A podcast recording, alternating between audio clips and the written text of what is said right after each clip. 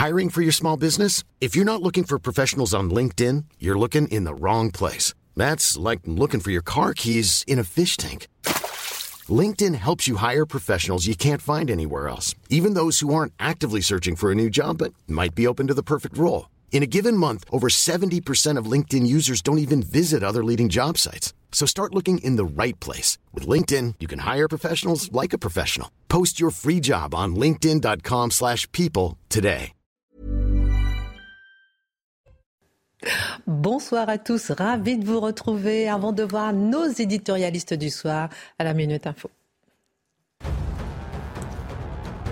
Une marche blanche en hommage à Vanessa sera organisée vendredi. La collégienne de 14 ans a été enlevée, violée et tuée vendredi dernier à Tonins, c'est dans le Lot-et-Garonne. Le principal suspect, un homme de 31 ans, a été mis en examen et placé en détention provisoire. François Braun annonce une rallonge de 543 millions d'euros pour l'hôpital. La raison évoquée par le ministre de la Santé des surcoûts liés au Covid. Une rallonge via un amendement du gouvernement au projet de budget de la sécurité sociale. Emmanuel Macron s'est entretenu avec Volodymyr Zelensky concernant les menaces sur la centrale de Zaporizhia. Hier, la centrale nucléaire située en Ukraine a été visée par des bombardements. Et selon le directeur de l'Agence internationale atomique, la situation est gravissime, mais les Russes et les Ukrainiens se rejettent la responsabilité des frappes qui ont touché le site. Enfin, un avion de combat européen va voir le jour. Un accord a été trouvé entre Dassault et Airbus pour se répartir les tâches. En 2040, l'avion sera doté d'armes inédites comme des rayons laser à énergie dirigée. Le coût du programme est estimé aux alentours de 100 milliards d'euros. Au sommaire ce soir, alors que vous avez pu voir ce matin en direct sur CNews ce campement euh, de 200 mineurs isolés à Ivry sur Seine qui espèrent de l'aide, alors que les mineurs isolés de l'océan Viking se sont enfuis pour la plupart, alors qu'un rapport choc de l'UNICEF alerte sur la situation des mineurs en France, 42 000 jeunes SDF, inégalité scolaire et violence, les mineurs isolés sont-ils en perdition l'édito de Guillaume Bigot. Déjà condamné pour agression sexuelle sous l'emprise de drogue et d'alcool, le meurtrier présumé de Vanessa s'en est pris à cette jeune fille de 14 ans.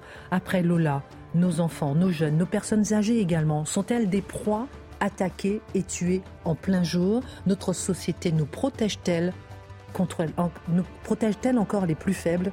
Le décryptage de Dimitri Pavlenko. Alors que la chanteuse Iseu a été choisie par le président Emmanuel Macron pour être la marraine de la francophonie 2024, certains se disent choqués. Parce que la chanteuse a quitté la France et s'est installée à Bruxelles? Parce qu'elle a critiqué le manque d'ouverture du peuple français?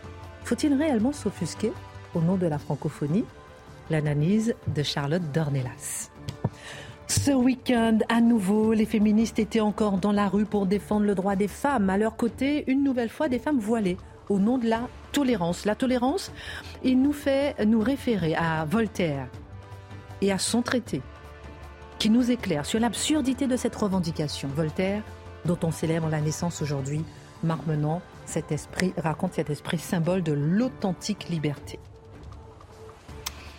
Et puis, alors que des concertations sur le projet de loi immigration ont commencé aujourd'hui au ministère de l'Intérieur, deux semaines après l'arrivée en France de l'Océan Viking, les migrants que la France a voulu sauver ont tous disparu dans la nature, quasiment. En quoi s'agit-il d'un échec pour le gouvernement? Les éditorialistes débattront ensemble autour de ces questions. Voilà, une heure pour prendre un peu de hauteur sur l'actualité. On commente, on décrypte, on analyse et c'est parti.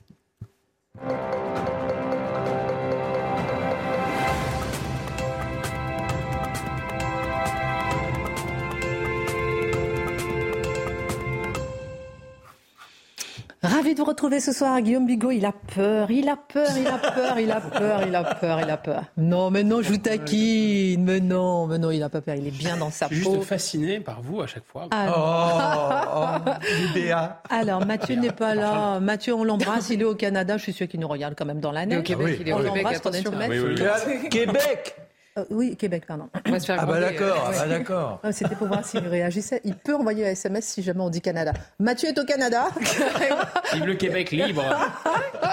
Ravi de vous. Vous avez passé un bon week-end. Merci beaucoup. Alors, ce soir, le débat. On va faire un débat dans un instant vers la deuxième partie de l'émission, tous ensemble, sur est-ce que cette histoire de l'Océan Viking, ce bateau, est en quoi, en fait, c'est un échec cuisant pour le gouvernement? On en parle dans un instant. En tout cas, on va commencer par vous, mon cher Guillaume. Est-ce que, justement, l'affaire déjà de l'Océan Viking n'éclaire pas sous un nouveau jour la situation spécifique des mineurs isolés dans le phénomène migratoire? Ont-ils besoin d'être protégés? Sont-ils vraiment non accompagnés? Rappelons qu'un rapport choc est sorti. On parle de tout cela avec vous.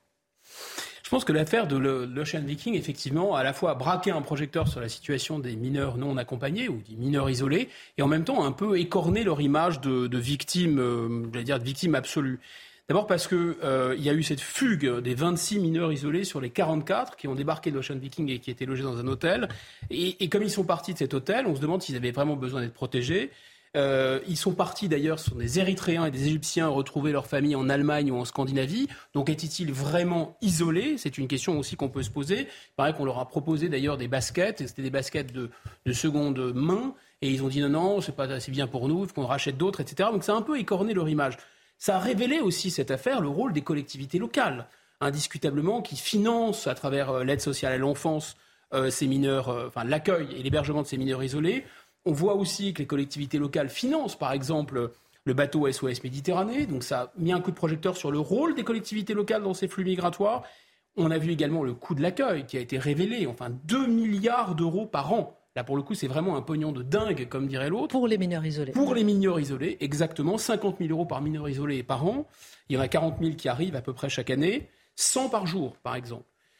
alors que les départements sont déjà dans le rouge, alors que l'aide sociale à l'enfance est déjà absolument saturée et débordée de partout. Ça a mis aussi un coup de projecteur sur l'impuissance des pouvoirs publics, indiscutablement. Euh, Jean-Louis Masson, le président du conseil départemental du Var, a déclaré Nous n'avons aucun pouvoir de les retenir. Donc l'État veut les protéger, mais ne peut pas les surveiller. Enfin, je pense qu'il y a quelque chose de, qui s'est mis au jour aussi, c'est le caractère ultra protecteur de ce statut. Ce statut des mineurs non accompagnés, il a été inventé après la Seconde Guerre mondiale.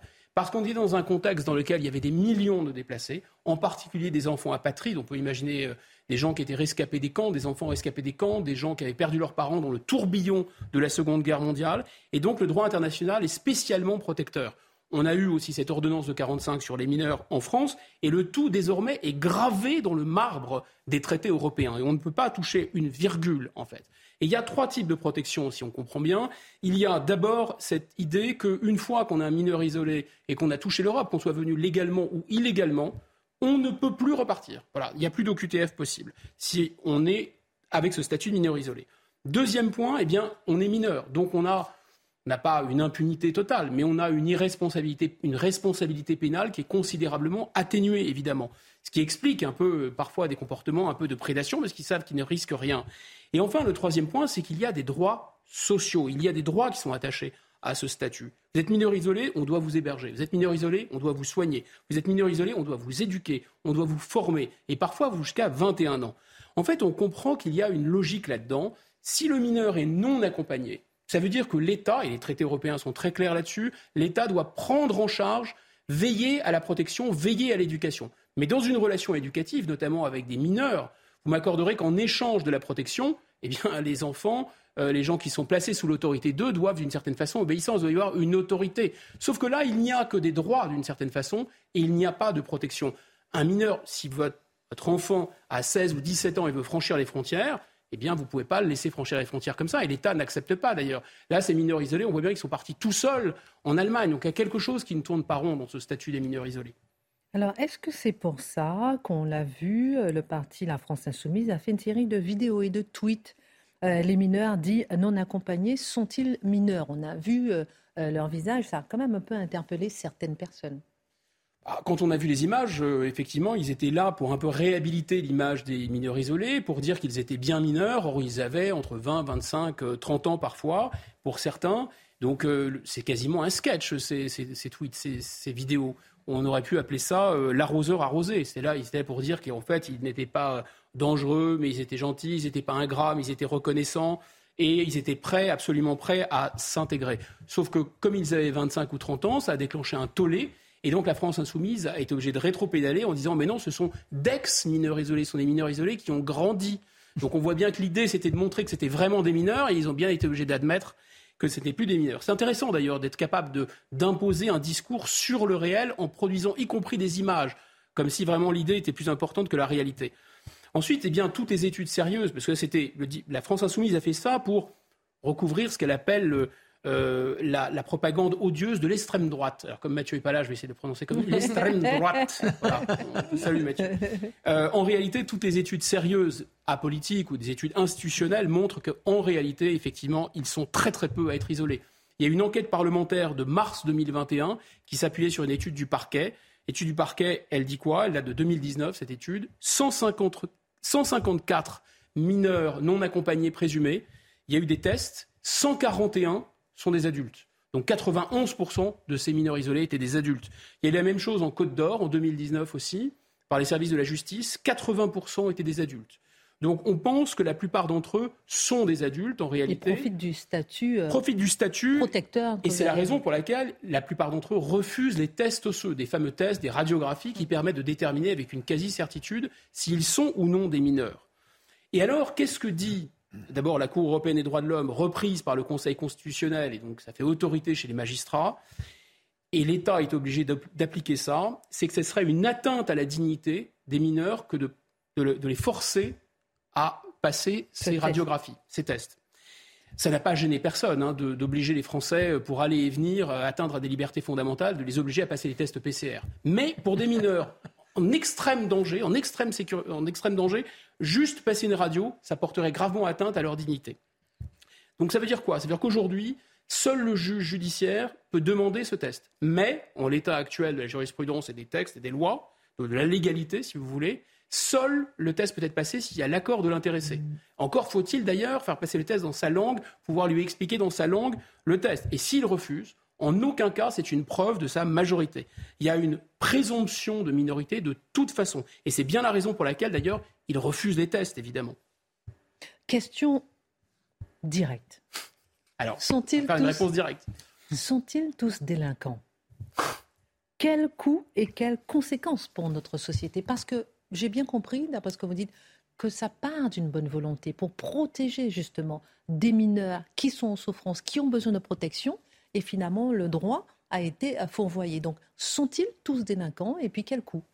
Ça me rappelle un, débat, je crois qu'il y a une impression de déjà vu euh, avec une formule, pas tous Christine, pas tous. Mais bon. Grosso modo, l'idée c'est qu'on voit qu'ils ne sont pas tous majeurs. Effectivement, il y en a quelques-uns qui sont mineurs. Alors effectivement, ils ne sont pas tous, tous, tous, tous euh, euh, coupables et ils n'ont pas tous violé la loi, mais néanmoins, on voit, et c'est pas seulement disons, des affaires sordides dont euh, la PQR se fait l'état régulièrement, ils sont loin, loin, très loin d'être tous innocents. D'abord, il y a une note du ministère de la Justice qui date du 5 septembre 2018 qui rappelle qu'il y a vraiment une incrimination croissante de ces mineurs isolés. Ils sont de plus en plus nombreux en proportion euh, dans les poursuites pénales. Le livre du préfet Lallemand, qui était quand même aux premières loges, a bien expliqué, il va dans le même sens d'ailleurs que les déclarations du ministre de l'Intérieur euh, Gérald Darmanin, que dans les transports en commun, par exemple en région parisienne, que dans les lieux touristiques et que l'essentiel des vols à l'arraché et, des violences commises en plein jour dans Paris, dans la région parisienne, sont le fait de ces mineurs isolés. Les études du parquet aussi, qui dataient de 2019, qui étaient reprises par le rapport parlementaire, sont très claires. Il existe des réseaux. Il y a une surreprésentation de certaines nationalités. Les réseaux marocains, les réseaux algériens. On a mis au jour, par exemple, un réseau qui part de la région d'Oran, de Mostaganem, et qui va alimenter comme ça des mafias dans le nord de la France. Donc évidemment, ces mineurs isolés, ils sortent pas de nulle part en fait.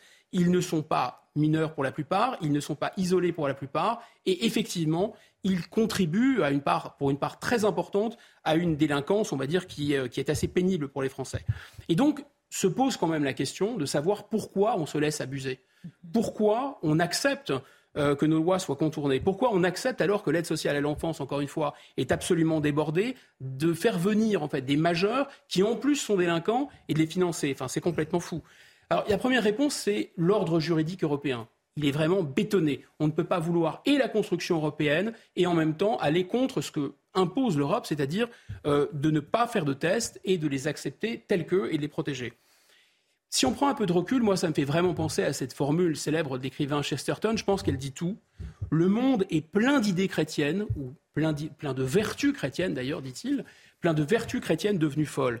Et en fait, si on se souvient de certains passages de la Bible, c'est très éclairant. Laissez venir à moi les petits-enfants, Les derniers seront les premiers. La parabole du bon samaritain. Qu'est-ce que c'est que cette parabole du bon samaritain? C'est en fait un homme qui, qui va porter secours à un étranger qui est blessé, il va lui donner son manteau et il va lui payer l'hôtel. C'est dans les évangiles, je n'invente rien. Payer l'hôtel, on est vraiment très proche de la réalité. Donc là, en l'occurrence, ils sortent de l'hôtel et ils piquent le manteau d'ailleurs. En fait, c'est un peu ça qui se, qui se passe. Et on en revient à quelque chose de très chrétien, qu'on voit dans les évangiles aussi, tendez l'autre joue.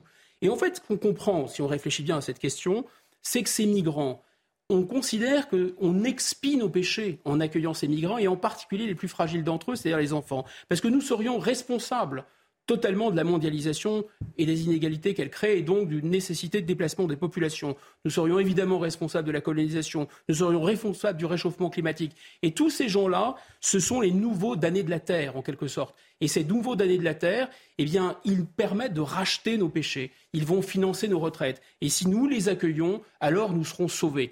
Je pense que certains en sont là. Et je pense que la meilleure réponse à leur donner, c'est aussi finalement remettre ses vertus chrétiennes d'aplomb. Les évangiles parlent d'aider son prochain, pas son lointain. Celui qui dit qu'il aime Dieu, qu'il ne voit pas, alors qu'il n'aime pas son frère qu'il voit, celui-là est un menteur. Vous avez bien travaillé, dis donc. La Bible et tout. J'ai beaucoup de pression de votre part.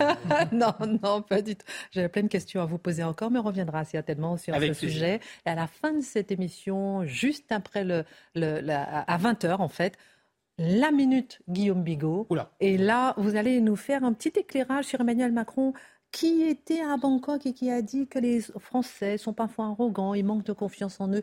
Qu'est-ce que cela vous inspire J'ai envie Qui aime bien, châtie bien, mais j'en dis pas plus. on va voir ça dans un instant. Dimitri, encore une vie massacrée. Encore une jeune fille. Elle s'appelle Vanessa. Elle a 14 ans. Enlevée, violée, tuée. C'était vendredi, à la sortie du collège dans le Lot-et-Garonne. Son meurtrier présumé est en cellule, mis en examen pour hmm. enlèvement, séquestration, viol et meurtre sur mineur. Pourquoi cela nous choque tant? Bah, D'abord parce que je pense qu'on a tous une impression de déjà vu dans cette sordide affaire, puisque notamment on a un viol suivi de meurtre. C'est le même sort abominable hein, pour Vanessa que pour Justine Vérac, il y a trois semaines de ça. Vous vous rappelez Justine Vérac, il y a trois semaines, 20 ans, euh, retrouvée, enfin, du côté de Brive-la-Gaillarde, elle a été enterrée donc par cet homme, effectivement, où il y a encore beaucoup de flou autour de, ce qui s'est passé précisément. En tout cas, la jeune fille y a laissé la vie. Et puis Lola, 12 ans, euh, mi-octobre, euh, exactement pareil, viol suivi de meurtre. Alors sans doute que les intentions des, trois meurtriers présumés, pourquoi présumés? Parce qu'ils n'ont pas encore été condamnés, je le rappelle, mais en l'occurrence, celui euh, de Vanessa, il a quand même avoué, il a tout dit aux enquêteurs. Hein en quête d'une facilité déconcertante d'ailleurs. On va, on, va, on va en reparler. Les intentions des trois ne sont pas tout à fait les mêmes. Est-ce qu'il y a eu pulsion meurtrière d'emblée au moment de la commission du viol? C'est ça quand même la question qui va beaucoup animer euh, les enquêteurs. En tout cas pour les victimes, ça change malheureusement strictement rien hmm. de ce qu'étaient les intentions de leurs hmm. assassins, de leurs meurtriers. Alors qu'est-ce qui est arrivé à Vanessa? Hein, Je rappelle pour ceux qui n'ont pas suivi. Alors, le communiqué du procureur de la République d'Agen nous apprend que ça, vendredi, vers 18h45, les parents appellent la brigade de gendarmerie, signalent la disparition de leur fille. Elle, aurait, elle avait fini le collège en début d'après-midi, elle aurait dû être rentrée. Ça n'est pas le cas. La vidéosurveillance de la ville de Tonins met rapidement les enquêteurs sur la piste euh, d'une voiture, euh, d'un véhicule au comportement étrange et l'immatriculation euh, va les conduire au détenteur de la carte grise. Ils vont sonner chez lui et celui-ci va accueillir les gendarmes en leur disant Je sais pourquoi vous êtes là. Et là, il va tout avouer. Il va, va avouer l'enlèvement, le viol et le meurtre de Vanessa. Et il va aussi désigner euh, une maison abandonnée qui se trouve à une quinzaine de kilomètres au nord du village de Tonins, où le corps de la jeune fille a été retrouvé. Donc le meurtrier s'appelle Romain C. Et il va aussi raconter aux enquêteurs euh, avoir passé toute la matinée du vendredi à fumer du cannabis dans sa voiture, comme ça, aux abords euh, du collège. Et c'est dans cet état, complètement défoncé, qu'en début d'après-midi, il voit passer la jeune Vanessa euh, comme ça devant son pare-brise, ou en tout cas il la voit passer, elle rentrant du collège euh, vers chez elle. Et, euh, là, il, explique avoir été saisi d'une pulsion. il fait entrer de force l'adolescente dans sa voiture sur le trottoir. Elle est à seulement 500 mètres de chez elle. Il hein. faut visualiser le, périmètre. en plein jour, à côté de chez elle, en sortant du collège, c'est là où c'est Dans un petit village de, enfin village, non, pardon, une petite ville de moins de 10 000 habitants, voilà. Euh, et donc, il va la prendre, quitter les lieux. Et une fois à l'abri, là, il aurait décidé de violer la victime, puis pour masquer son crime, dit-il, de l'étrangler avant de l'abandonner dans la fameuse euh, maison isolée. vous voyez la démarche, c'est j'étrangle la victime que je viens de violer pour dissimuler euh, mon crime. Donc on, se dit que peut-être ce garçon a un peu perdu les pédales, vu l'état dans lequel il était apparemment. Comment dire Ça paraît plausible comme version. Alors détail important, il assure aux enquêteurs qu'il ne connaissait pas Vanessa, qu'il n'était pas en repérage aux abords du collège. Et il explique que donc la motivation de ses agissements était de nature sexuelle, mais sans admettre la préméditation du viol. Il n'y avait pas d'intention meurtrière initiale non plus. Non plus, euh, c'est ce qu'il dit. Voilà, on est peut-être déjà de sa part dans une stratégie de défense. Il faut, quand même être assez lucide. On est très euh, bouleversé. Je vois que Charlotte a les larmes aux yeux. Moi, j'ai mon cœur qui palpite. Oh, même si on connaît hein, cette histoire, hein, j'ai tout suivi, mais c'est quand même assez effrayant de, mm. voir, euh, de voir cette froideur et de voir comment on peut s'en prendre euh, à, au plus faible de la société. C'est là, Dimitri, que mm. j'aimerais que vous appuyiez. Ce crime horrible nous dit quelque chose de la société. Oui, oui, oui. Alors en fait, il nous dit plusieurs choses. Euh, la première chose, d'abord, c'est l'enquête. Tout est allé très vite grâce à la vidéosurveillance. Vous êtes à Tonins, 10 000 habitants, 28 caméras, et on voit que ça a permis d'interpeller en 4 heures le meurtrier présumé. Les parents appellent à 18h45, il est dans le fourgon de la gendarmerie à 23h. Voilà. S'il n'y aurait pas eu les caméras de vidéosurveillance, que se serait-il passé? L'aurait-on identifié? Lui-même aurait-il eu le geste d'aller vers la gendarmerie, de se rendre, etc. Bon, voilà. Donc déjà ce premier fait-là. Deuxième remarque, il y a quelque chose l'archétype criminel un petit peu dans cette affaire-là. Pourquoi? Parce que quand on regarde les statistiques des agressions sexuelles, on voit que la tranche d'âge qui est la plus exposée au viol chez les filles, c'est 10-19 ans. C'est plus de 45% du total des violences sexuelles et notamment des viols enregistrés par la police et la gendarmerie entre 2016 et 2020. Donc vous voyez, c'est vraiment euh, représentatif. Un viol sur deux est commis sur une fille entre 10 et 19 ans. Vous ajoutez en dessous de 10 ans, donc euh, de 0 à 19 ans, c'est les deux tiers des viols et des agressions sexuelles. Pour vous montrer quand même les enfants, les enfants à quel point sont exposés à 18-19 ans, ce sont encore des, jeunes adultes ou encore des, grands enfants. Voilà. Autre détail important, euh, le meurtrier, c'est un homme plutôt jeune, 31 ans. Alors, il est jeune papa d'un enfant de 5 ans. On lit ça comme si c'était une circonstance atténuante ou que ça devrait être un élément d'étonnement. Retenons d'abord surtout que sur le plan professionnel, il est intérimaire. Vous avez beaucoup de tueurs, c'est statistique hein, ce que je vous dis, hein. ce n'est pas un jugement de valeur, hein, attention, hein. ce n'est pas parce que vous êtes intérimaire ou que votre voisin l'est que c'est un meurtrier, soyons clairs. Statistiquement, la criminologie nous dit que beaucoup de tueurs ont une relation au travail qui est marquée du saut de la précarité. Euh, il est sous l'emprise des stupéfiants au moment des faits, peut-être de l'alcool aussi, et ça on sait que c'est un facteur précipitant du viol et de son aggravation vers le meurtre. Le côté j'ai perdu les pédales, ce qu'il a expliqué aux enquêteurs. Ça, c'est ce qu'il dit. Il faudra voir ce que, ce que dit l'enquête. Voilà. Autre détail important, à l'âge de 15 ans, en 2006, Romain C. a été déjà condamné à 15 jours de prison avec sursis et mise à l'épreuve de deux ans pour des faits d'agression sexuelle sur mineurs. Alors des mineurs, des mineurs qui s'en prennent, sexuellement à des mineurs, ça arrive euh, malheureusement assez fréquemment. Seulement, du fait de sa minorité, il échappe à l'inscription à ce qu'on appelle le FIGET, c'est-à-dire le fichier des auteurs d'infractions sexuelles euh, ou violentes. Est-ce que ça aurait pu empêcher le meurtre de Vanessa? C'est évidemment la question qu'on se pose.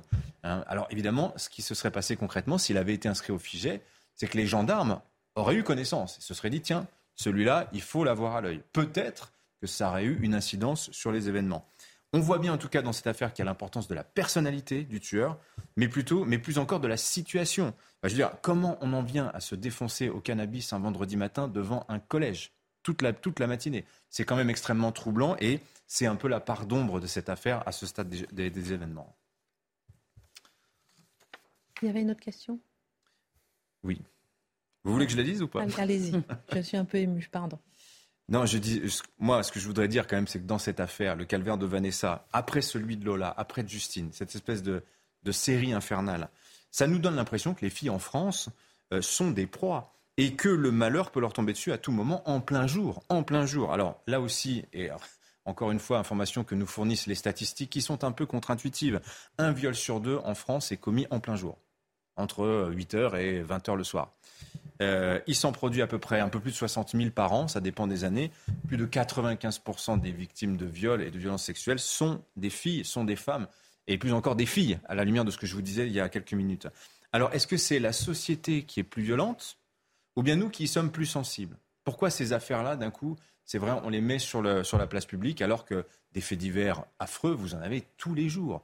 je veux dire, à Toulouse, ce week-end, on apprend qu'une femme de 96 ans s'est fait agresser. Un homme a été euh, récemment euh, condamné. Pourquoi? Pour avoir violé son nourrisson de 15 jours. Vous vous rendez compte? Voilà. Alors, je pense qu'en fait, c'est toutes ces affaires-là euh, sont à replacer dans le contexte un peu plus général, si on veut prendre un peu de hauteur et chercher un sens à tout ça.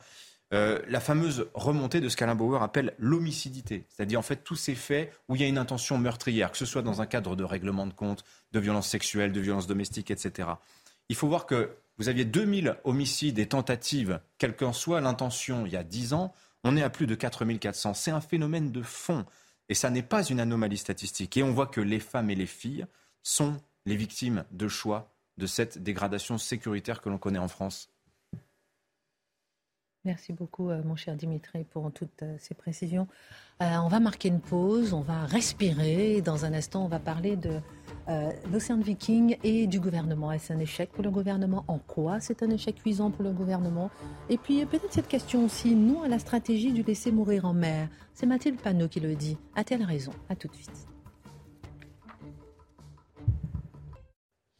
Retour sur le plateau de Face à l'info. On a le sourire. Dans un instant, on verra avec vous le point de Guillaume Bigot. Le point, je sais pas, P-O-I-N-T, P-O-I-N-G, on verra dans un instant. ça sera à 20h et ça sera Emmanuel Macron euh, qui a déclaré, lorsqu'il était à Bangkok, que les Français sont parfois arrogants et ils n'ont pas confiance en eux. Et ça vous a fait bondir. Vous allez nous dire pourquoi. Euh, avec Iseux, parole d'Emmanuel Macron, notre marraine pour 2024, nous allons continuer à promouvoir notre si belle langue on en parle dans un instant, juste après la Minute Info. Tu l'avais zappé. Le gouvernement dévoile son plan pour la nouvelle réforme de l'assurance chômage. Une première mesure a été annoncée par les partenaires sociaux, la baisse de la durée d'indemnisation des demandeurs d'emploi. À partir du 1er février, elle sera réduite de 25% avec un plancher minimal de 6 mois. C'est un conseil des ministres pour le moins particulier qu'a présidé Elisabeth Borne aujourd'hui. La première ministre a reçu une vingtaine d'enfants de l'aide sociale pour discuter de plusieurs thèmes comme l'environnement ou l'école. Aujourd'hui, mes ministres, c'est vous, c'est vous qui allez me donner des idées, a notamment déclaré la première ministre. L'Ukraine affirme avoir découvert quatre sites de torture utilisés par les Russes à Kherson. Ils ont occupé cette ville du sud du pays jusqu'à sa reprise par les troupes de Kiev le 11 novembre. Des morceaux de matraque en caoutchouc, une batte en bois et un appareil utilisé par les occupants pour électrocuter les civils ont notamment été saisis par l'armée ukrainienne. On retourne sur le plateau après la Minute Info 2. C'était qui la Minute Info? Mathieu Devez. Alors, je disais qu'avec Isu, notre marraine pour 2024, nous allons continuer à promouvoir notre si belle langue. C'est réjoui Emmanuel Macron après sa rencontre avec la chanteuse de 28 ans. Alors, au terme de marathon diplomatique, ma chère Charlotte, Emmanuel Macron était à Djerba donc pour assister au 18e sommet de l'Organisation internationale de la francophonie, OIF, sommet pendant lequel donc il a annoncé que la marraine surprise de la prochaine édition du sommet de la francophonie serait donc la chanteuse Iseu. On a vu des réactions négatives, on a vu des réactions positives. Comment faut-il réagir? Mais en fait, les réactions négatives et positives se sont fait beaucoup sur la personnalité d'Iseut, beaucoup plus que sur ses chansons que, honnêtement, assez peu de gens qui commentent la nouvelle connaissent ou, ou euh, enfin oui, connaissent tout simplement. Il y a, à mon avis, il y a deux, deux, degrés de lecture, on va dire, qui se, qui se correspondent. Euh, ça en dit long sur à la fois la place qu'ont dans ce pays les gens qui euh, prétendent ne pas en avoir et ne pas pouvoir exister, c'est la première chose. Et la deuxième, la deuxième chose, c'est la vision très post-française euh, de euh, la francophonie qu'a Emmanuel Macron lui-même dans ce choix. D'abord, le profil de cette chanteuse, elle est euh, connue, je le disais, essentiellement pour avoir quitté avec fracas la France, après avoir été récompensée, et c'est comme ça que beaucoup l'avaient découverte aux victoires de la musique, donc elle n'était pas non plus complètement rejetée. Hein, et elle a expliqué qu'elle était dans ce pays, la France, à savoir le pays dans lequel elle est née, hein, donc le sien, qu'elle était, je la cite, blâmée pour ce qu'elle qu'elle était et qu'elle ne pouvait pas vivre dans ce pays qui par ailleurs avait un problème avec son passé et qu'elle rejoignait donc la Belgique qui accepte mieux son passé colonial. Voilà pour les déclarations euh, de cette chanteuse. Alors, il est une fois qu'elle a quitté la France, elle a dit ça lorsqu'elle était en Belgique. Ah oui, elle l'avait dit avant, elle l'a dit après, et elle a expliqué qu'elle quittait la France parce que la Belgique assumait mieux son passé colonial et que la France avait un problème avec son histoire. le, le, alors, bon, la première question, évidemment, qu'on se pose dans ce choix, c'est de savoir à quel moment est-il possible que le président de la République française aille rechercher cette jeune femme qui crache précisément sur la France, euh, qui est euh, son pays de naissance, en prétendant, par ailleurs, pour Emmanuel Macron, servir la langue qui a fait rayonner ce pays dans le monde entier. Moi, il y a une équation que je n'arrive pas à résoudre dans ma tête, vraiment. Donc ça, c'est le premier mystère inhérent à ce choix sur la personnalité d'Iseult. Mais ce mystère est résolu dans une certaine part euh, euh, par la vision qu'a Emmanuel Macron de la francophonie et par ailleurs la vision partagée par beaucoup d'acteurs euh, du monde de la francophonie, de cette organisation internationale de la francophonie. On va revenir sur quelques déclarations de sa présidente qui nous éclairent sur ce qui est devenu dans l'esprit de beaucoup la francophonie. Pourquoi est-ce que je dis post-française? C'est-à-dire qu'Emmanuel Macron, pendant très longtemps, la francophonie a été un choix qualitatif beaucoup plus que quantitatif. Ça n'était pas parce qu'un grand nombre de gens dans le monde parlaient le français, mais c'était la langue diplomatique par excellence, précisément parce que les élites diplomatiques parlaient cette langue-là, qui permettait d'exprimer dans un détail, avec un souci du détail incroyable, et donc en diplomatie, c'était extrêmement important. Et là, vous, vous retournez l'idée, et on a un argument qui revient extrêmement souvent. Aujourd'hui, l'espace de la francophonie, c'est 321 millions de locuteurs dans le monde, appelés à devenir 750 millions d'ici à 2050, notamment euh, euh, en raison de la, démographie africaine. Et donc les parents d'Iseult, et elle nous le répète extrêmement souvent, viennent du Congo, pays dans lequel certaines, euh, enfin de, nombreuses personnes parlent le français, et on comprend qu'à travers ce choix, il y a l'idée que du qualitatif, on passe au quantitatif. Où sont les locuteurs qui demain, en plus grand nombre, parleront le français Ça n'est pas en France. Donc c'est plus une vision de la langue elle-même, mais une vision du nombre de gens qui parlent cette langue-là. Et on comprend qu'à travers ce choix, c'est cette idée-là. La France est dépassée sur le terrain même de la francophonie. Que cette révélation, entre guillemets, vienne du président de la République française a de quoi euh, étonner. Par ailleurs, ça révèle une vision qui est très discutable. J'ai exposé ce qu'on ce pouvait lire chez Emmanuel Macron. Je trouve cette vision euh, très discutable pourquoi? Parce que, un, on découvre qu'Emmanuel Macron n'assume plus le français comme la langue de la France qui a permis à la France précisément de rayonner partout dans le monde. Ça n'est plus ça euh, euh, le sujet qui est présent dans ce sommet de la francophonie. Deux, il n'entend plus faire aimer la France par le biais de sa langue. Et ça, c'est une deuxième chose qui me semble importante. Parce qu'aller chercher, aller chercher Iseut, parce qu'en effet, évidemment, elle parle français, elle est française, hein, je rappelle, initialement. Mais elle crache sur le pays et donc, qu'est-ce qu'on va chercher chez cette femme? Le seul fait qu'elle parle français. Mais donc, le président de la République française ne se dit même plus que un des, bienfaits de la francophonie dans le monde, c'est l'aspect patriotique de cette langue, c'est-à-dire le, rayonnement de la France, de son histoire et de ce qu'elle a de beau euh, euh, à apporter au monde, notamment par le biais de sa langue. C'est-à-dire que euh, parle français et ça suffit. Elle peut cracher sur la France. C'est complètement décorrélé. Et trois, on voit dans ce choix-là, puisque encore une fois, il choisit une personne qui euh, croit bon de parler de la France en des termes négatifs euh, systématiquement. C'est un choix du relativisme par rapport à la place de la France dans l'idée même de francophonie, ce qui est encore une fois étonnant en soi, étonnant historiquement et alors carrément ahurissant de la part du chef d'État français.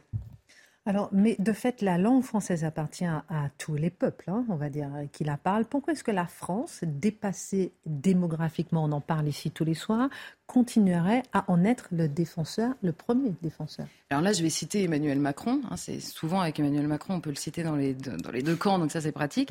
En 2018, Emmanuel Macron, il annonçait la création d'une cité internationale de la francophonie à Villers-Cotterêts. Alors l'idée, c'est évidemment de consacrer le lien politique indissociable dans l'histoire entre la France et le français. C'est-à-dire que ce n'est pas une question de jugement de valeur, c'est-à-dire que le français appartient pas moins à celui qui le parle qu'à un autre. Mais historiquement, il est absolument évident que le français appartient en premier lieu à la France et donc au peuple français. Pourquoi? Parce que d'abord, c'est une langue qui a été très euh, euh, littéraire, qui ensuite s'est généralisée pour devenir la langue du peuple français. Et simplement, Villers-Cotterêts, c'est l'idée que la langue française devient la langue de la France. Et donc, par le biais du rayonnement de la France dans le monde, devient la langue de tous ceux qui veulent euh, la parler et par ce biais aimer la France. Avec François Ier, rappelons. Avec François Ier, mais non, mais Marc nous en, nous a souvent, nous en a souvent parlé. Et, et, et là, on comprend que au moment où la présidente de l'Organisation internationale de la francophonie, qui est une femme rwandaise, elle évoque la montée d'un sentiment anti-français en Afrique. Elle le dit elle-même. C'est quelque chose qui existe, qui fait partie euh, de la réalité euh, actuelle. Il est quand même étonnant que le président revendique un choix qui sépare précisément la francophonie pour la France d'une ambition de défense patriotique de son propre pays. C'est-à-dire que euh, la langue est parlée, notamment dans des peuples qui font monter un sentiment anti-français. Et là, Emmanuel Macron se dit pas la langue qui est parlée précisément pourrait être une manière euh, pour ces peuples de faire aimer à nouveau la France. C'est incroyable. Par ailleurs, diplomatiquement, le premier but de la francophonie, encore une fois, pour la France, devrait être de manière évidente de partager sa vision du monde. À travers une langue, on forge un esprit et une manière de voir le monde. Diplomatiquement, c'est évidemment pardon, un atout majeur. Or là, je vous cite à nouveau la présidente de l'Organisation internationale de la francophonie qui dit dans la francophonie du passé, donc là, vous comprenez qu'il y a deux francophonies, en fait. Dans la francophonie du passé, le fonctionnaire moyen avait fait ses études en France et il en était culturellement proche. Et alors là, écoutez bien, aujourd'hui, ce qui s'exprime au niveau politique, c'est l'affirmation d'une certaine identité mondiale des jeunes francophones. Je ne sais pas ce que ça veut dire, moi, personnellement, si ce n'est que tout le monde est noyé dans une culture mondialisée dans laquelle, évidemment, le français relève du folklore. C'est évidemment ce qu'elle est en train de nous dire. L'identité n'est plus du tout liée à la langue et donc à la manière de penser c'est assez contradictoire de la volonté de défendre une langue. Et elle continue, il y a un mécontentement du peut-être au fait que certains dirigeants restent focalisés sur l'ancienne, puissance coloniale. Eh bien, en faisant le choix d'Iseult, Emmanuel Macron s'incline devant cette nouvelle lecture, on va dire, euh, de la France et donc de la langue française. Mais justement, euh, Charlotte, au terme de ce nouveau sommet de la francophonie, que retenir euh, de justement cette francophonie qui recule un peu partout. Mais alors, vous, vous, souvenez, on avait eu le débat au moment où cette présidente de l'Organisation internationale de la francophonie, qui est l'ancienne ministre des Affaires étrangères rwandaise, ah ben, alors elle vient d'être reconduite là lors de sommet, mais au moment où elle avait été euh, élue, c'était précisément juste après que le Rwanda avait choisi euh, l'anglais plutôt que le français dans les écoles. C'était enseigné dans les écoles. Alors bon, déjà, ça avait étonné. Ensuite, Emmanuel Macron, là, euh, pendant le sommet, s'est inquiété du recul de la langue française dans le Maghreb. Ensuite, on a l'Union européenne, souvenez-vous, qui avait choisi le moment du Brexit pour euh, imposer l'anglais plutôt que le français dans plusieurs institutions. Il se trouve que la France a pris juste après la présidence de l'Union européenne et elle a oublié d'évoquer ce sujet-là. Bon, formidable. Et là, on revient à notre sujet de base. Si les autorités françaises abandonnent elles-mêmes le combat de la défense de la langue française, il est inutile de l'exiger d'autres personnes qui ont reçu en héritage de la France cette langue. Si nous-mêmes ne sommes plus en capacité de la défendre en France, alors franchement, on ne va pas exiger ça des autres. Et alors à ce sommet de la francophonie, alors là, vous pouvez écouter tous les acteurs. Il a été question moins de la langue française que de tous les autres sujets qui, qui, qui, reviennent de sommet en sommet. On a les mm. enjeux globaux, l'écologie, les crises diverses dans le monde, le féminisme, les droits fondamentaux, le multilatéralisme. Et la présidente de l'OIF, encore elle, nous parle d'un petit ONU. Bon, bah, c'est clair, en fait, la langue française, c'est anecdotique dans les enjeux euh, de, de, de la francophonie. Mais le problème, c'est qu'en France, et là on en revient à notre sujet, quand vous avez un président de la République qui vous dit qu'il est lui-même le patron de la Startup Nation, qui va faire des forums du Choose France, euh, qui euh, laisse passer l'écriture inclusive, parce qu'il y a beau s'y opposer, dans les faits, elle passe, que personne ne s'inquiète de l'orthographe ravagée euh, qu'il y a dans ce pays, que le déclin de la lecture et de la presse écrite n'intéresse que les concernés, que l'échec des filières littéraires n'inquiète personne dans ce pays précisément de la langue française, on comprend que le chantier de la francophonie est, peut-être urgentissime à imposer en France. Et quand Emmanuel Macron choisit encore une fois Iseut, qui elle-même crache sur ce pays, on comprend que la langue française, dans la tête de nos élites, n'est plus qu'un folklore qui est complètement dépassé. Et en ça, Iseut semble un choix assez, assez révélateur. Merci euh, beaucoup, euh, ma chère Charlotte, pour ce point sur la francophonie. Euh, ce week-end, on l'a vu, des féministes, hein, Marc, qui ont manifesté avec des pancartes qui ont choqué. On l'a vu sur les différents réseaux sociaux, avec, parce qu'à leur côté, il y avait une nouvelle fois des femmes voilées qui faisaient la promotion du voile, qui disaient féministes et islamistes, par exemple, on l'a vu marqué sur les, les pancartes, et tout cela au nom de la tolérance. Et euh, lorsqu'on pense à tolérance, ça nous fait penser à Voltaire, Voltaire dont on célèbre, entre guillemets, la naissance aujourd'hui. Et on se rappelle, de, dès qu'on pense à Voltaire, on pense au traité de la tolérance. Ah, Qu'est-ce qu'il y a derrière ce traité La tolérance, bien évidemment. Et qui est un véritable constat pour lui et un appel à la réflexion en français c'est-à-dire toutes les nuances, la capacité de mettre en, équation, en poussant à l'extrême la construction d'un raisonnement. On est loin des fossoyeurs de la langue d'aujourd'hui. On mélange d'ailleurs aujourd'hui la langue avec le principe d'un vague échange. Tu vas bien, je vais bien. C'est pas ça la langue. La langue, c'est la pensée. Alors bref, Voyons ce qui nous arrive avec notre Voltaire, parce qu'intéressons-nous à sa naissance. Ah. Apparemment, un 22 novembre. Je dis apparemment. On est le 21, hein Oui, le 21. Mais il y a pourquoi C'est plus qu'un doute. C'est-à-dire qu'en réalité, on a juste le facsimilé d'un baptême qui a lieu ce jour-là, avec pour parrain l'abbé de Châteauneuf. Or, or, or, eh bien, Voltaire lui-même dira toujours que son père notaire n'était pas son père, que l'abbé de Châteauneuf, son parrain, s'est rendu complice d'infos, car, là encore, moi j'aime bien les formules de Voltaire, il écrit Je suis né tué. Oh là là, un avorton. Oh quand vous le voyez, c'est tout juste s'il tient dans les deux mains. Vous voyez, il est tellement minuscule. C'est même pas être chétif à ce niveau-là et la nourrit chaque jour, dire il va mourir. Il va mourir, mais il est déjà mort. Hop, il reprend un petit souffle, ah ben non, il n'est pas mort. Et c'est comme ça qu'au fur et à mesure, on n'a pas pris la moindre décision pour le baptiser, on est plutôt prêt de l'enterrer. et oh, quand enfin, mais non, mais, non, mais c'est ça l'histoire. Et quand enfin, donc, on estime bon bah qu'il va en réchapper, il y a ce baptême avec l'abbé de Châteauneuf, qui est son parrain, qui le couvre. Il y a un autre personnage à côté qui s'appelle Rochebrune. Et Voltaire dira toujours, c'est pas le notaire qui est mon père, c'est Rochebrune. Ah, Rochebrune, comme l'abbé de Châteauneuf, un libertin. Alors vous allez dire, ça y est, on est encore dans l'effervescence des sens. Mais c'est pas uniquement ça, le libertin. Le libertin, c'est avant tout l'homme de l'amplitude de la pensée. C'est l'homme qui veut échapper à tous les carcans. C'est l'homme qui s'inscrit dans un principe de liberté.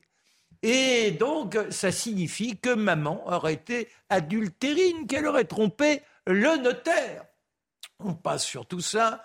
Malheureusement, cette maman disparaît très tôt. Et ceux qui veillent sur son existence, il a sept ans quand maman se retire de notre monde, c'est toujours l'abbé de Châteauneuf. Alors l'abbé de Châteauneuf, il fait en sorte qu'il se retrouve au contact de ce cercle des éclairés, ceux qui ne peuvent plus supporter le carcan de la religion. C'est-à-dire que ce n'est pas spécialement qu'ils soient contre la foi, ils sont contre la puissance des dévots. C'est ça qui les rend, même eux, prêtres, la vie impossible. Notre gamin, grâce à l'abbé de Châteauneuf, il apprend très tôt à rimailler. Hum, pof, quelle C'est génie comme ça. C'est un enchantement, c'est de la musique.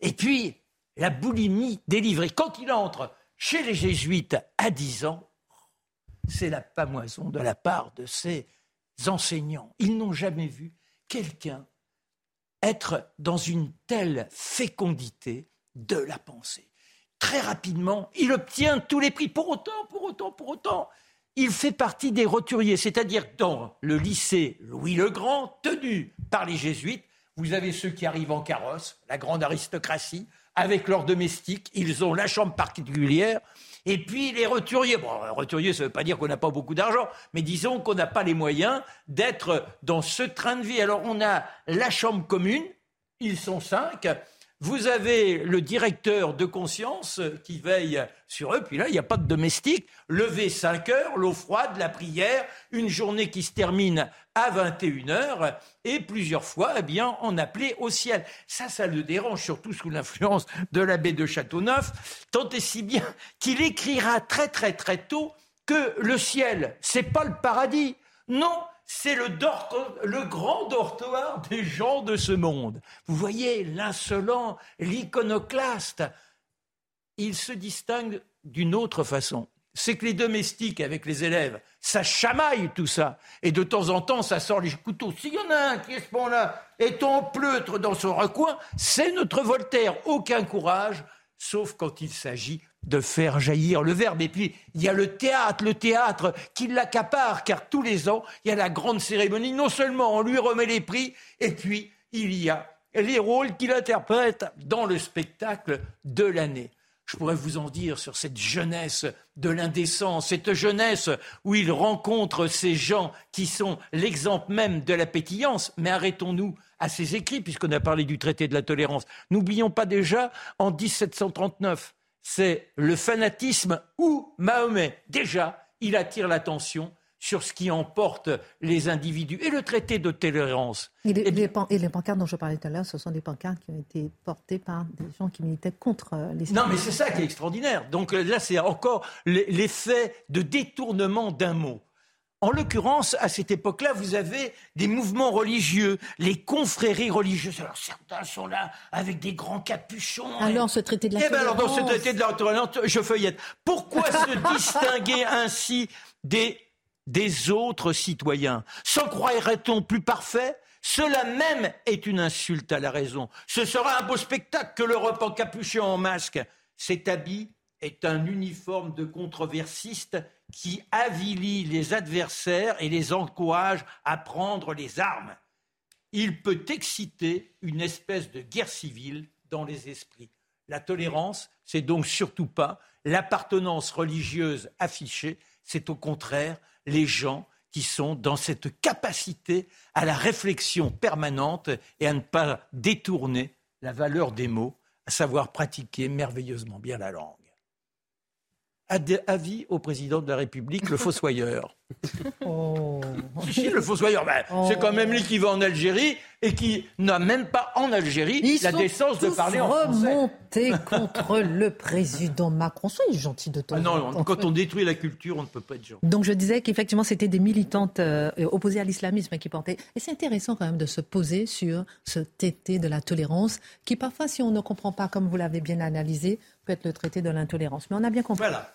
Comment... Renversement. Exactement.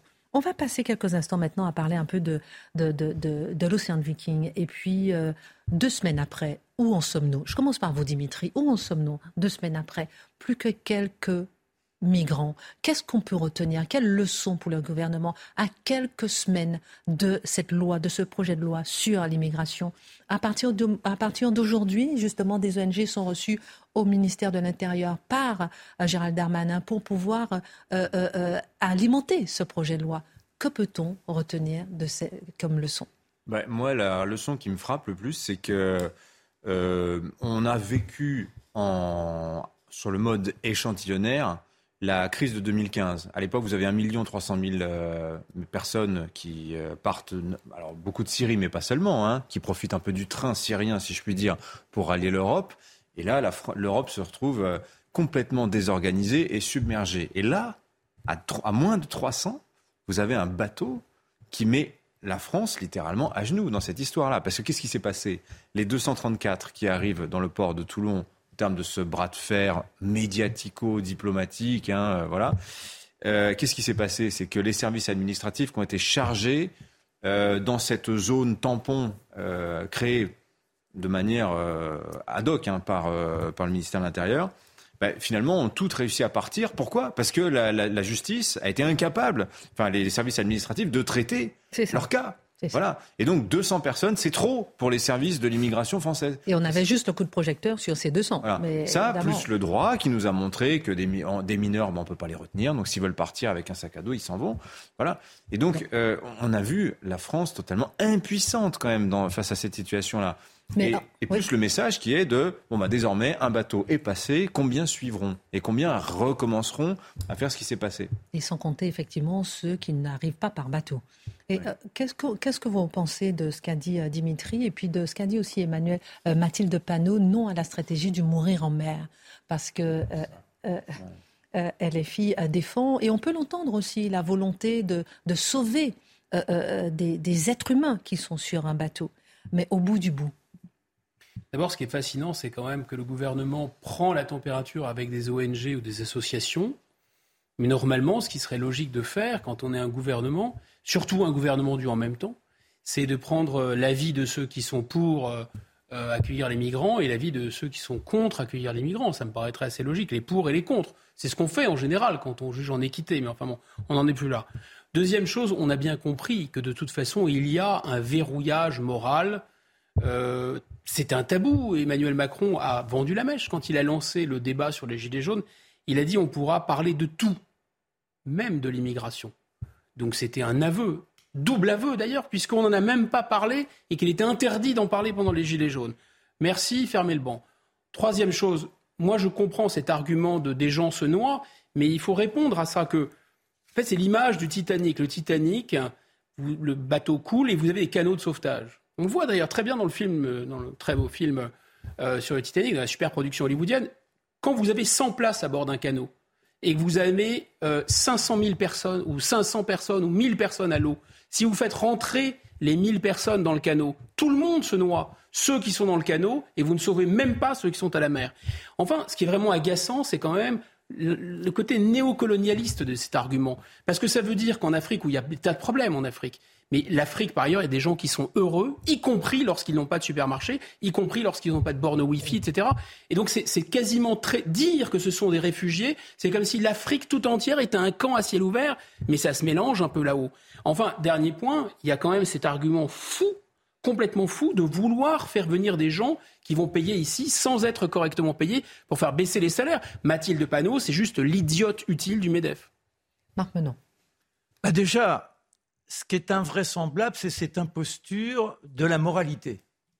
Parce que on ne peut pas dire, à vous rendez compte, oui, forcément, les images, qui ne sera pas brisée par ces gens entassés dans des conditions inhumaines qui se défèquent les uns sur les autres parce qu'il n'y a même pas la moindre possibilité d'hygiène. Et ça dure des semaines, des semaines en risquant d'être euh, euh, emporté par les flots. C'est intolérable en soi. Mais après, quel est ce faux humanisme où on place, il n'y a rien pour les accueillir? C'est-à-dire qu'on les reçoit sans savoir quelles sont nos façons de vivre, sans qu'on cherche à leur les initier à notre langue, à notre façon de vivre, comment nous nous orchestrons. On n'a plus les moyens? Non, mais à partir de là, quand, tout à l'heure, dans l'excellent édito de Guillaume, j'apprends 50 000 euros par an, ben là il y a de la corruption. 50 000 euros par an pour, euh, chaque mineur isolé. Mais on en fait quoi de ces 50 000 euros? Combien coûte un élève en France?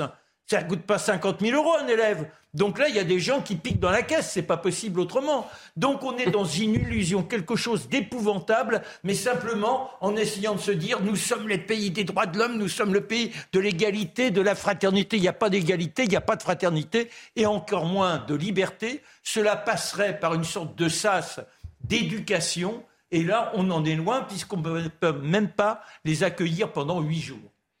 Euh, j'aime bien parce que pendant votre édito, justement, j'ai reçu des SMS de personnes qui m'ont dit Moi, c'est 50 000 euros pour un, mineur isolé. Moi, je travaille dur, je travaille beaucoup et je n'ai que 20 000 euros par an. Je ferme la parenthèse. Euh, Charlotte, je vous pose une question. Ensuite, j'ai encore une autre question à vous poser par rapport à Dublin, euh, parce qu'il y a des habitants qui ont manifesté et on, on, va voir pourquoi. Mais Charlotte, selon vous, est-ce que l'État pourrait être condamné? C'est une question qui a été posée pour inaction sécuritaire et migratoire, selon vous alors c'est en effet un, procédé, euh, c'est l'Institut pour la justice, en tout cas sur la partie sécuritaire, qui avait dit travailler à une plainte euh, contre l'État pour une action sécuritaire. On a vu plusieurs fois des parents d'enfants euh, assassinés qui avaient euh, décidé de porter plainte contre l'État. Le seul problème, c'est que, alors là, je laisse de côté la question sécuritaire directement pour aller sur le terrain migratoire. Le seul problème, c'est que là, ce qui s'est passé avec l'Océan Viking met beaucoup plus la loupe sur l'impuissance aujourd'hui de la France en raison du droit Or, on est condamné en raison du droit. Donc l'État ne risque pas d'être condamné parce qu'il applique le droit qui, année après année, est devenu ubuesque. Mmh, mmh. C'est-à-dire que là, aujourd'hui, quand Mathilde Panot nous dit on ne peut pas euh, laisser faire une stratégie de laisser mourir en mer, ça n'est évidemment pas. Je, crois que personne n'a expliqué qu'il fallait prendre cette stratégie. Donc déjà, c'est du, c'est du, c'est de l'esbrouf évidemment euh, euh, sur le terrain politique. La seule question, c'est d'abord est-ce qu'il est possible de décorréler le secours de l'accueil? Et ensuite, est-ce que l'accueil est un droit de l'homme? Mathilde Panot répond oui. Est-ce que vivre en France est un droit de l'homme? Mathilde Panot répond euh, oui. La plupart des Français répondent non et il va falloir répondre à cette question. Il nous reste une minute avant la minute info de 20h. Euh, il y a une question qui m'a un peu interpellée. Pascal Dublin, on l'a vu ce week-end, des habitants manifestaient pour protester contre l'hébergement de migrants, hmm. exclusivement des hommes, dans un bâtiment de la ville, sans avoir été consultés. Pourquoi les décisions sont prises sans le peuple, Dimitri alors, il y a plusieurs. En fait, je pense qu'il y a plusieurs étages dans cette histoire euh, irlandaise. 15 secondes. Hein. Ouais, bah, ça va être. je vais faire très vite. Il y a d'abord un grave contexte de crise du logement à Dublin spécifiquement et dans toute l'Irlande. Donc, pour les gens, si vous voulez qu'on réquisitionne un immeuble pour mettre des personnes qui sont pour certaines arrivées clandestinement, comme en France. Voilà, mmh, c'est quand même difficile à, à, comprendre. La destination de ces migrants, où est-ce qu'ils veulent aller généralement? En fait, souvent, ils arrivent par ferry depuis la France. Euh, en Irlande et la destination réelle, c'est le Royaume-Uni, c'est l'Angleterre. En fait, l'Irlande, c'est un peu de, porte dérobée pour entrer euh, au Royaume-Uni. Mais il y a ça, et alors, il y a déjà eu des histoires comme ça. Il y a Dublin, mais il y a quelques semaines, dans le Connemara, où là, évidemment, tout le monde était tombé sur les gens qui avaient manifesté sur le mode vous êtes des racistes parce que vous refusez les migrants. Mhm. Les gens s'étaient révoltés en disant mais pas du tout. C'est pas une question de racisme. C'est une question qu'en Irlande, 5 millions d'habitants, par exemple, ils accueillent 100 000 Ukrainiens cette année, autant que la France. Et pour les, pour les migrants, c'est 50 000 chaque année. C'est intéressant. Il y a une idée. C'est pas le Liban mais enfin, si vous voulez, c'est quand même l'échelle migratoire n'est pas du tout la même que celle que nous avons en France. Hein. On n'est pas encore arrivé là, mais on n'est peut-être pas loin de ces manifestations. En tout cas, minute info, euh, Isabelle Piboulot, juste après le coup de poing P-O-U-N-T, P-O-U-N-G de Guillaume Bigot sur l'arrogance des Français, selon Emmanuel Macron. Face au prix de l'énergie, le ministre de l'économie s'est voulu rassurant auprès des commerçants. En déplacement à Blanzy, en Saône-et-Loire, Bruno Le Maire a soutenu ne vouloir laisser tomber aucune entreprise, y compris les PME, et a rappelé l'ouverture d'un guichet unique permettant à toutes les structures de faire une demande d'aide au titre de l'année 2022. Les Pyrénées-Atlantiques et la Corse placées en vigilance orange par Météo France pour pluie, inondations et vents violents. Cette nuit, un épisode pluvieux est attendu sur la côte atlantique et une tempête automnale est prévue sur l'île de Beauté. Les averses qui ont déjà débuté dans les Pyrénées-Atlantiques doivent se poursuivre jusqu'en fin de matinée demain. Enfin, un séisme meurtrier en Indonésie. Au moins 162 morts sont à déplorer. Les hôpitaux peinent à faire face à l'afflux des centaines de blessés. Un tremblement de terre de magnitude 5,6 est survenu sur l'île de Java, ressenti jusque dans la capitale Jakarta. Plus de 2000 maisons ont été endommagées et plus de 5000 personnes évacuées. Les missions de sauvetage se poursuivent. En une minute, le coup de poing de Guillaume Bigot ce week-end en Thaïlande euh, au forum euh, de la coopération Asie-Pacifique. Emmanuel Macron a déclaré que les Français étaient parfois arrogants, mais parce qu'ils n'ont pas confiance en eux, et cela vous fait bondir. Oui, parce que d'abord, je trouve que c'est pas faux. Euh, la, la, France, les Français restent un grand peuple et ils sont souvent les derniers à le savoir. Et parfois, il y a un côté chez le coq qui bombe le torse comme ça, c'est parfois un manque d'assurance. Le problème, c'est où c'est dit, dans quelle langue c'est dit et par qui c'est dit. Hein, où c'est dit à l'étranger. C'est pas vraiment des propos très flatteurs. Alors bon, pour une fois, il n'a pas insulté les Français directement, mais enfin, c'est quand même assez dépréciatif. À qui c'est dit Donc à des chefs d'État étrangers. En quelle langue? En anglais. Et qui le dit? Le président de la France.